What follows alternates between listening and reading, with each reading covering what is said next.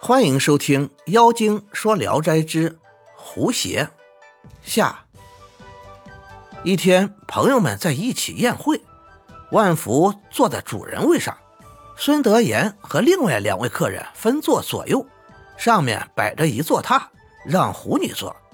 狐女推辞说不会喝酒，大家异口同声的请她坐下来说话，狐女就答应了。酒过数巡，众人支头子。行瓜蔓酒令，其中一个客人犯令受罚，应该喝酒，便开玩笑的将酒杯推到上座，说：“胡娘子还很清醒，请代喝一杯吧。”胡女笑着说：“我不会喝，愿意讲一个故事给大家下酒。”孙德言连忙捂起耳朵，连说不听。客人都说：“谁骂人就罚谁喝酒。”胡女笑着说。我骂胡可以了吧？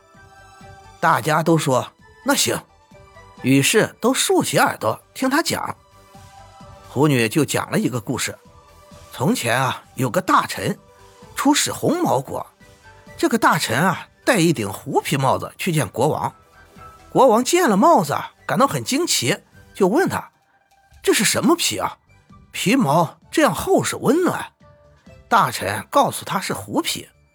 国王说：“这个东西啊，我生平啊从没有听说过。那胡字怎么写啊？”大臣在空中用手比划着说：“右边一个大瓜，左边是一个小犬。”在座的人都哄堂大笑。客人中有兄弟两个，一个叫陈所见，一个叫陈所闻。此时见孙德言十分窘迫，便说。那熊狐哪里去了？任慈狐在这里放毒。狐女接着说：“刚才的故事还没有讲完呢，就让群狗的乱叫声给打断了，请让我把它讲完。”国王见大臣骑着骡子，非常奇怪。大臣告诉他说：“这是马生的。”国王更加奇怪。大臣说：“在中国，马生骡子，骡子生驹驹。”国王又详细询问，大臣说：“马生罗是陈所见，罗生居居是陈所闻。”全座的人又大笑起来。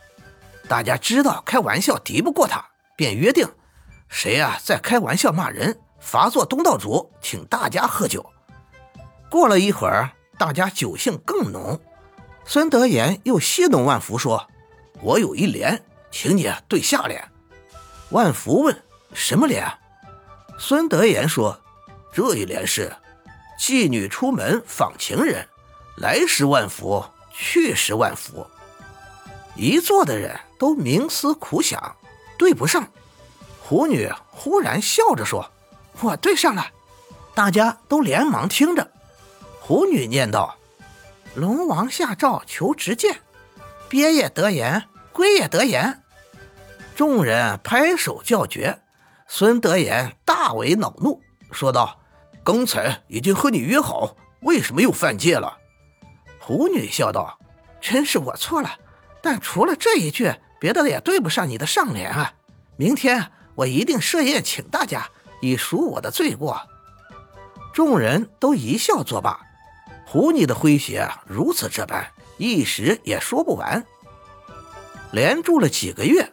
狐女便跟随万福一同返回，到了博兴县界，狐女告诉万福说：“这里有我的一个远亲，很长时间没来往了，这次路过不可不去看看。天要黑了，我们也正好去借住一晚，明天一早再走吧。”万福问是哪里，狐女往前一指说不远。万福怀疑啊，前面本来没有村庄。现在姑且跟着他走，走了二里多路，果然看见一个村落，以前啊从来没有见过。狐女敲敲门，一个老仆人答应着出来开了门。进入院子，只见楼阁重重，一派富贵大家的气象。不一会儿，主人迎出来，一个老翁，一个老太太，见过礼，请万福坐下，摆上丰盛的酒宴。把万福当做新女婿一般款待。饭后，二人住了一晚。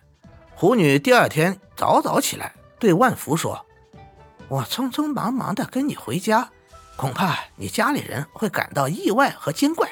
你先回去说一声，我随后就到。”万福答应，先回了家，告诉了家人。不久，虎女果然来了，跟万福谈笑时，家里的人光听见声音，看不见人在哪里。过了一年。万福又有事到济南去，虎女也跟随着。忽然来了几个人，虎女跟他们打招呼，问寒道暖，十分亲热。